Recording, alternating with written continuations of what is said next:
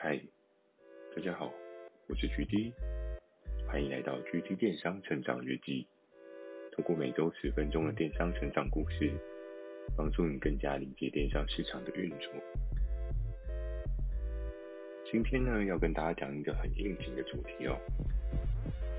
那在下个礼拜，我们就会开始迈入大家期盼已久、好久不见的中秋四天连假。那今天的主题呢，是要跟大家聊一聊在中秋时的电商情况。我们都知道，通常年假的时候，如果大家可以出去玩，电商的状况通常都不会有大量的订单产出，因为大多数的人可能都会出国玩啊，或者是说四处去走走。如果今年的状况相对比较不一样，因为毕竟目前还是在疫情还没有完全正式解除危机的状态。所以今年的中秋节或许会有一些不一样的变化。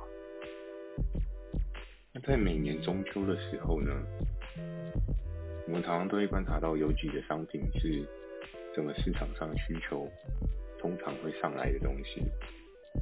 大家第一个想到的会是什么呢？我相信不外乎一定是月饼。怎么说呢？因为其实月饼在古到今都是一个文化的传统。月饼好像是在古代唐朝的时候开始发迹起来的吧。然后中秋节为什么要吃月饼？其实也是一个文化传承的概念。以前的人在这个时候会特别吃月饼，那到了现在我们就养成了这个习惯，也会觉得中秋节就是应该要吃个月饼。每一年推陈出新的月饼其实还蛮多的哦，像是。从比较早期勾搭里的那种大饼类的月饼，然后到现在也有一些比较精致，像是美心啊、香港美心那一些的广式月饼。每年推出的月饼都会有不同的类别。我记得其实，在现在很多的那个美食评比当中，对月饼还会有一些对应的不同分类去做区隔。在这几年间，月饼也有蛮多很创新创意的做法。我记得在一开始觉得很创意是把月饼做成像西瓜一样，然后后面就出现了各式各样，有皮卡丘啊，还是各式各样的造型月饼。那因为应该是说很多的平台都会想要去送审月饼，然后帮助自己所贩售的月饼厂商去得到对应的奖项。因为其实，在吃的这一块，大家对于知名度是非常看重的。就你今天不会突然没来由的去吃一个没有听过的月饼，但如果是所有人都说哦，超级好吃。然后包装杂志，它可能都特别报说，哎，第一名的是什么？第二名的是什么？第三名的是什么？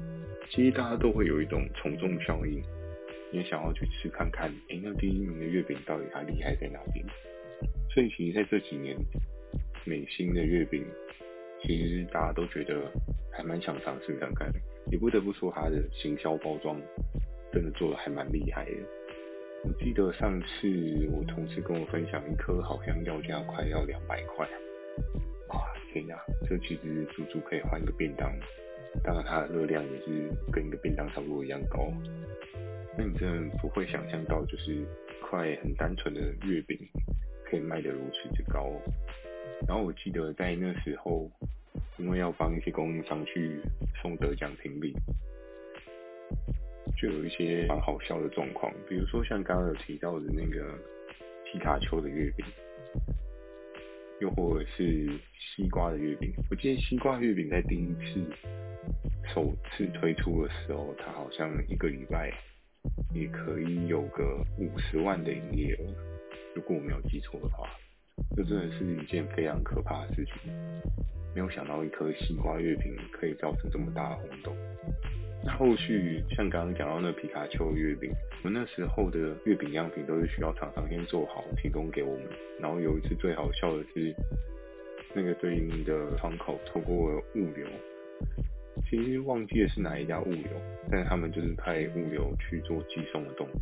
那他们可能盒子外面并没有贴对应的注意标签，比如比如说像是有一些玻璃制品可能会贴易碎嘛。但其实月饼的话，你好像也很难去备注说，哎、这是月饼，你要小心轻放。物流的大哥他可能就觉得这只是一般件的商品，非常有趣。那那一天负责这个类别的窗口，他非常的雀跃，他跟大家说，哎、我跟你讲，下午要来一个猛的。然后大家说，什么东西很猛？没有，我终于谈到一个超级特别造型月饼，今年里面爆一波。然后那个时候，大家就怀一个很期待的心情，想要看一下到底是什么样厉害的月饼，可以让他这么的有信心。于是，在那一天，于是，在那一天公司收件的同仁通知他，那个时候，他就揪了我们几个人一起去拿这个月饼，然后我们就将这一盒月饼放到一个桌上，准备打开。那通常样品的盒子不会到非常的精美啊，因为它主要是在于内在，并非外在。他们还是会去有一个特殊规格的包装去做制作这样。然后我觉得那时候非常有趣，就是打开那一刹那，大家真的都惊呼了：这个月饼到底哪里厉害呢？就是这个月饼一打开的时候，大家都不知道这是什么。这个皮卡丘月饼呢，打开之后。看不出来他是皮卡丘，为什么？因为他好像是被车撞过的皮卡丘，因为因为那个物流大哥可能真的是摔得太大力，还是没有注意到，所以到了对应窗口手上，这个皮卡丘就像被车撞一样，甚至里面的红豆馅啊，还整个喷发了出来。所以其实，在这一次的状况之下，大家都觉得。还蛮好笑的，就是这么期待一颗月饼，然后到你手上变成红豆馅，就没有任何皮卡丘的美感这样。当然后面合作伙伴他也很紧张，所以他就直接从他制作工亲手拿一盒过来。不过在那一次过程当中，真的觉得也是蛮有趣的。一颗月饼可以引起这么大的轰动，也是蛮不容易。那像是接下来吃完月饼，你可能会想到要吃的是什么？或许你会想要吃的就是柚子。那其实，在前几年的水果市场当中，柚子在什么时候大家才买？其实真的是中秋节的时候大家才买。主要是过往的一些新闻媒体传播啊，跟大家对于一些文化的想象，再加上可能柚子它的产季就是差不多在那个时间的水位。所以我们多半都是在中秋节这个时间可以吃到柚子。柚子还有分很多等级哦，其实很多的水果都有分等级的，后续可以再慢慢跟大家分享。那我们今天先简单讲一下柚子。柚子它又分为老欉，老欉又分为有三十年、四十年、五十年。好像还有人说过有六十年吧？真的有六十年吗？我真的也还蛮怀疑，一棵树可以活这么久，也蛮不容易。那就是他们有进行一个说明，就是当今天你的年份越高，所产出的柚子它的甜度跟水分饱满度就会越高。因为我觉得这个还蛮有趣的，原来柚子树它是跟酒一样的。价值存在，就是当今时间越久，它可以有越高的价值。但其实你今天，假设你买一箱柚子，你打开起来，真的专业的人或许你可以分辨出来，它是三十年、四十年还是五十年的老长柚子。可一般的人收到的时候，或者是你去水果市场买，它上面贴说三十年老长柚子。你真的可以分辨得出来吗？我相信在路上抓十个人来问，应该真正打出来可能只有两个吧。所以其实每年在电商当中，大家要怎么样去吸引所有人的目光去买它的柚子，其实这就变成是一个需要思考的地方。但柚子它除了以年份可能是一个它的主要诉求点，在这段时间当中，每年最让我们津津乐道的就是。一个阿嬷的柚子，这个其实要引述我们，就是我有一个同事，他有一次跟厂商的有趣对话，每次想到大家都会很有印象。他有一次就是我的同事 A，然后他与厂商通电话的时候，拿起了电话，因为柚子真的是在中秋节一个很重要的商品，然后我们很多的同事大家如果有的话，都会提出来，让公司有办法上线去做贩售。而这个同事他想到的是什么样不一样的状况？他那一年电话接起来之后，他就跟他的合作伙伴说：“哎、你那个柚子要做一些不一样的差异啊，你柚子有什么样特别的地方？”然后那个合作伙伴就跟他说：“哦。”我这柚子很特别啊，汁多味美，是就是几年几年的老虫，所以一定要卖很贵啊。那我们其实心里大概会有一个价格带去做思考，比如说它一斤大概是在多少钱多少钱的水位这样子。可是每年的状况都不太一样，因为你也知道这几年气候变迁真的是很严重，所以该下雨的时候不下雨，不该下雨的时候下雨。又或者是台风一来，可能很多柚子没有办法顺利生产出来，那就会造成就是数量稀少，可是价格过度昂贵的问题。然后在那个时候，就是大家都希望自己的柚子可以卖得很好，于是这个窗口他就跟着他那个合作伙伴讨论了很多，他说：“那你除了你是老虫当中比较……”高的年份以外，你还有没有什么其他的特特点？然后那时候讨论的过程当中，他就说我们这个就是好吃啦，水很多啦。然后他说不行不行，你一定要想一个比较不一样的特点。但我不知道最终是合作伙伴想的还是他自己想的。然后等到他的商品上线的时候，哇，一档也是跑了五十几万的营收。那你一定很好奇，一样大家都是老虫，一样大家都是柚子，一样可能大家看起来都是汁多味美的水果。那这个合作伙伴他到底是跟我的同事讨论出什么特别的状况，所以导致他的柚子卖得特别好？其实我到现在我对那张图还非常有印象。那时候我记得我们都叫那个柚子叫阿嬷的柚子。为什么要叫阿嬷的柚子？因为它的图片上面除了很硕大的一个柚子以外，它的图片的脚边边还放了一个大概占图片有三十%比例的阿嬷吧。放个阿嬷有什么用呢？是因为它的老，所以显示这个柚子一定是老张，然后年份很老吗？也并非是如此。它的操作策略其实还蛮酷的，他就是放了一个阿嬷的照片。然后再用 Q 版的那个流眼泪，如果大家对一些 Q 版的漫画有印象的话，就 Q 版他流眼泪的那个图片大概是什么样子？然后他就把流眼泪的那个套版放在阿妈的眼睛上面，然后呢，旁边就压了一句“抢救农民大作战”。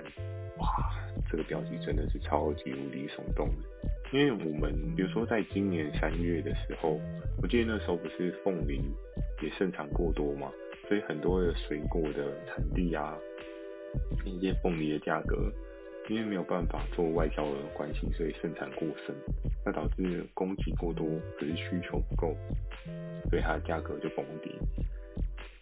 那那时候他们就是很巧妙的运用这个点，然后。去让大家在购买这个柚子的时候，会觉得我除了买这一颗柚子，我应该要帮帮这个阿妈，因为这是这个阿妈很辛辛苦苦的采收下来的柚子，是有故事。所以其实，在那个时候，这颗柚子虽然没有卖的最便宜，但当然它也没有卖的超级无敌贵啊。可是它就是卖在一个中庸的价格带。但因为这个阿妈。这个流眼泪的阿妈，她卖的超级无敌好，所以有时候在，所以在电商的这个领域当中，你常常可以看到一些很有趣、很特殊的 case，那你也大概能够观察出一些为什么这个东西会跑，为什么这个东西会成为一个想象不到的爆品。有时候可能你觉得稀松平常的一个商品，经过。一些巧妙的思维去带入的时候，它所能够发挥的效应可能是超乎你想象的。好，那刚刚讲到月饼跟柚子，接下来要讲什么呢？接下来会说到的是月饼变成了礼盒。通常其实我们在买月饼的时候，其实现在很少很少的人会送礼，就只送一块饼，没有任何的包装。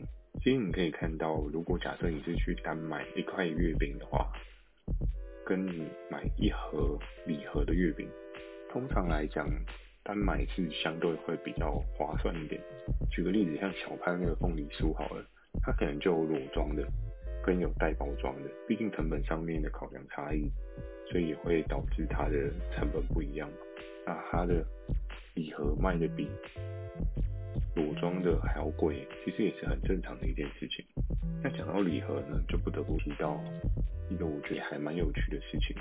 人习惯待在舒适圈的自己大脑当中，本来就会有的危机意识的处理系统。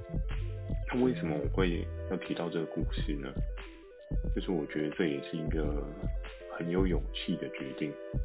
我记得在电商比较火热的前面几年，就可能像三 C 那一块的配件，市场上还没有这么的泛滥，所以这些三 C 相关的周边配件，其实都可以有一个很好的价格，然后可以卖得还不错。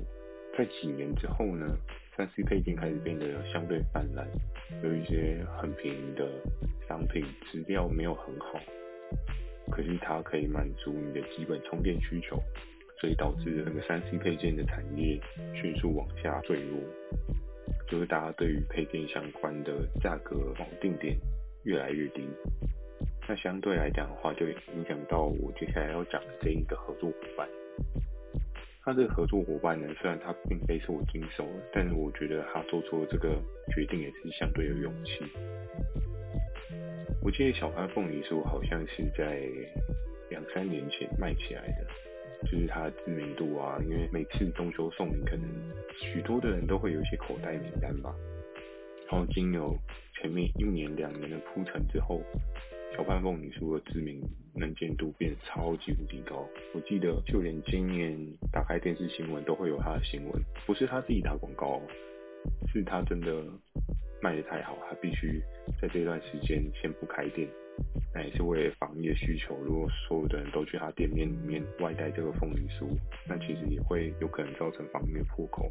其实我觉得老板的思考点也是还蛮周到的，毕竟大家活下来才是最重要的一件事情。那在那个时候，那个合作伙伴就是也是跟他的合作窗口去洽谈，大家可以想象到那个画面，他可能就问他合作窗口说：“哎、其实现在。”我们的东西真的是越卖越不好，那三 C 配件可能不知道要怎么卖比较好，就是整个市场的需求不如以往啊，那这个价格你也没有办法卖得像以往一样的水平了，所以其实营运上面可能会有点紧绷。那你可不可以介绍我一些方向，让我去做一些尝试？那时候呢，他的对应窗口就跟他说。还是你要不要转一个不一样的方向？可是这会是一个超级不一样的方向，你要思考一下。于是呢，你知道在人可能没有方向的时候呢，你可以抓到一根属于自己的利基点，你会觉得很感动这样。那他那时候他就果断的下这个决定。那时候也是一样，在中秋节，他就是第一个去跟小潘凤梨酥谈合作的合作伙伴，然后那时候很多很多的同事都在联系自己的供应厂商说，哎，你要不要去做一下小潘凤梨酥啊？你要不要去拿一下小潘凤梨酥啊？可以卖不错哦什么的，应该可以卖不错，因为那时候还没有正式上线在这一些电商平台，所以很多的供应厂商多半都会保持疑虑，尽管我们都知道这个东西它的知名度已经越来越高。那很多人就想说，嗯，做这个东西好吗？食品类通常合作伙伴多半不太愿意碰原因，是因为它也会有效期。尤其是月饼这种东西，如果在中秋节之前你要送出去，你不可能摆到过年再送啊，这样有点太奇怪了吧？而且那月饼应该也早就坏掉了。所以那时候那个合作伙伴他就毅然决然的就说，好，那反正我现在也没有其他的方向，不如我就去踹这一次。就他不踹还好，他踹了之后，他一个礼拜也可以有，我如果记得没错的话，应该也有快一百万的营收吧。哦，这是一件很吓人的事情诶。对于当时的他来讲，他可能要卖多少条传输线，他才有可能去得到这样子的订单跟水位。在那个时候，其实我们就也还蛮佩服这个厂商的，因为你知道，有时候。给合作伙伴方向其实并不困难，就我们大概也可以观察到一些不一样的方向，可以去往哪个领域尝试。可是最困难的事情是，那也要他下定决心去做的那个 moment 才有意义，因为多半跟我们讨论的可能都是公司的老板阶啊，或是真的比较上面的管理阶层，所以他们必须也要照顾好整个公司的营运，不然其实他们那边也会出很大的纰漏。那如果在整个效期跟注意方面没有注意到的话，其实很有可能他们跳下去做这盘生意，会从赚钱变成赔钱这样。那在那一波大丰收的状况之下，这间合作伙伴虽然他没有完全的转型，但他就有点也是额外开了一条新的不一样的金流。然后我们也可以看到，在这几年之间，小潘的知名度也是渐渐的水涨船高。因为除了实体通路大家口耳相传以外，开始在网络上面也可以做一些贩售。那当你知名度越来越高的状况之下，接下来会找你谈的人是谁？其实你大概就可以猜得到，比如说像是 Seven 啊或全家啊这些实体的门市，铁定都会来找你谈。所以在这几年之间，小潘的知名度也是越传越远。那在小潘之前，我们也常会听听到一些像什么李记啊，还是说嘉德啊这些凤梨酥，我们都可以在比如说 Seven 啊或者全家都可以看到这一些月饼的出现。但其实通常在 Seven 跟全家就出现的月饼，在电商通路你要卖得好就有一定的难处，因为毕竟我今天去楼下买一块月饼。跟我在网络上面订一盒月饼，当然如果你有送礼需求的话，你可能还是会买啦。不过就会变成是大家还是比较偏向是实体门市比较买不到的东西，这样才会有一些特别的惊喜感这样。那最后要跟大家分享的是送礼与收礼的这个部分。我相信有在经营电商平台一些听众，可能有时候。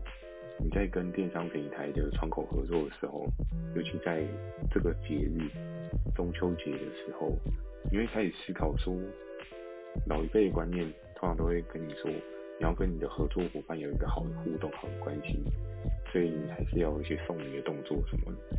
这几年之间，其实我也观察了蛮多，当然有很多的供应商，他们可能本身就有准备预算去做送礼的动作。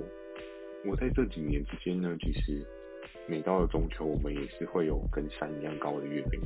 那当然，以我们角色来讲，我们是不方便收厂商任何的赠礼的，因为其实这真的蛮敏感的，对公司来讲，他们也会有不好的观感。所以，通常如果供应商有提供一些柚子啊、月饼啊，我们其实都是会直接分送给公司的后勤单位，还是希望大家。在这个中秋能够开开心心，那二来呢，我们也是希望就比较能够避免一些敏感的状况这样子。常常有人都会开玩笑说，会不会合作伙伴寄来的一箱月饼下面，然后塞了一些红包？我跟你讲，这个就真的不可能发生，因为就算发生了，我相信多半的人也会把这个退回去给合作伙伴，因为说实在，我们是不可能。收这一些该收的东西，那与其送这些东西的话，我相信很多的窗口应该会更希望的是，合作伙伴可以有更坚强的实力，给更好的价格，然后大家共创更好的业绩，更做出更多的订单，整个循环更好。多半数的人都会是这样想。那对于假设你现在有在经营电商平台，遇到中秋节，你应该要怎么样跟你的窗口去有一个好的互动呢？其实我觉得每个窗口可能都有它不同的痛调，但是像我自己来说的话，我觉得今年我也有收到一个合作伙伴的礼盒，当然我们还是会分送给其他的公司同仁。但我觉得有一个东西会让我想要收下的是，它在礼盒上面有特别贴一张小纸条。我觉得这一个合作伙伴这还蛮用心的哦，就是尽管我们可能没有很深入的去做一些合作讨论，但相对来讲，他在跟我们互动当中之间，他自己有观察到一些大家彼此的默契，或者是说他觉得未来一年可以变得怎么样更好。然后他在纸条上面写的内容，可能是一些双方可以精进啊，可以更好的地方。我觉得其实这方面建议可能意义会远大过于这个礼盒月饼它本身的价值，因为我觉得有时候人的情感传递会比这些实体的东西有意义更多。就像是刚刚讲到的那个超级无敌厉害的让阿嬷哭柚子，也是一样的道理。就是感情才是无价的，商品实体它是一个有价值局限的状况。所以回到这个主题，那你到底该不该送礼盒给对应的合作窗口呢？我觉得其实就看你自己平常跟他交谈当中，大家是不是聊得开心啊，或者是你觉得他可以帮到你不少，那你可以意思意思的可能买一个简单的小礼给他。也 OK，但其实你说不给吗？会不会怎么样？会不会就是这个窗口就觉得你很不上道？我觉得这倒还好啦，也不用想的那么复杂，因为其实大家都是各自在各自的领域努力嘛。你作为一个做供应端，那你努力的提供好的商品给他们，有一个好的销售、好的业绩可以向上呈报。其实我觉得这样就够了。当然，如果有一些跟你聊得比较来的，那他可能平常也比较多的一些想法上面的反馈，或许就算没有礼盒，你写个小卡片给他，我觉得也是还蛮不错的一个选项。不见得真的一定要跟人家比拼说，跟我一样是供应端的人，他今年都送美心，那我也要送美心，其实是没有必要啊。有感觉吗？我觉得倒也还好，因为我相信。假设你今天送的是美心月饼，搞不好其他十个厂商都送美心月饼，那是不是就显得你好像没有什么特别感？哦，我相信那个窗口可能吃美心月饼也吃到会想要吐，尽管一块两百块，真的超级无敌贵。但你要想哦，如果是十盒美心月饼要你在中秋节把它吃完，哇，你肯定饿到爆炸，搞不好一辈子都不想再吃美心了，这都很难说。不过在送礼当中，我觉得小巧思是非常重要的，尤其是在一些彼此沟通的情感上面，或是一些建议反馈，我觉得那才是更好的吧。所以，如果你真的想要送礼，或许我觉得写小卡片，搞不好会大过于送礼盒。如果以我来说，我会比较想要收到卡片。当然，也有的人是觉得想要收到那个他排行榜的月饼礼盒吧，这就见仁见智。在每次中秋节上面，礼盒的赠送也可以成为你一个不一样的存在。你今天送的是什么样的东西？其实我也还蛮好奇的。如果这一集真的有不少人听的话，会不会明年都没有礼盒，都是卡片？那我觉得也还蛮酷的。那我们就敬请期待明年中秋节会是什么样的场面吧。好，那今天简单跟大家分享到这边。喜欢今天的内容，也请帮我点个五颗星。如果有想要询问的电商问题，也欢迎大家寄信到描述栏的 mail，或是你也可以在下面的留言板反馈一些你的想法给我知道。我也会在 Facebook 和 IG 定时的分享一些电商小知识给大家。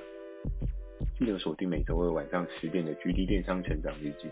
祝大家有个美梦，大家晚安。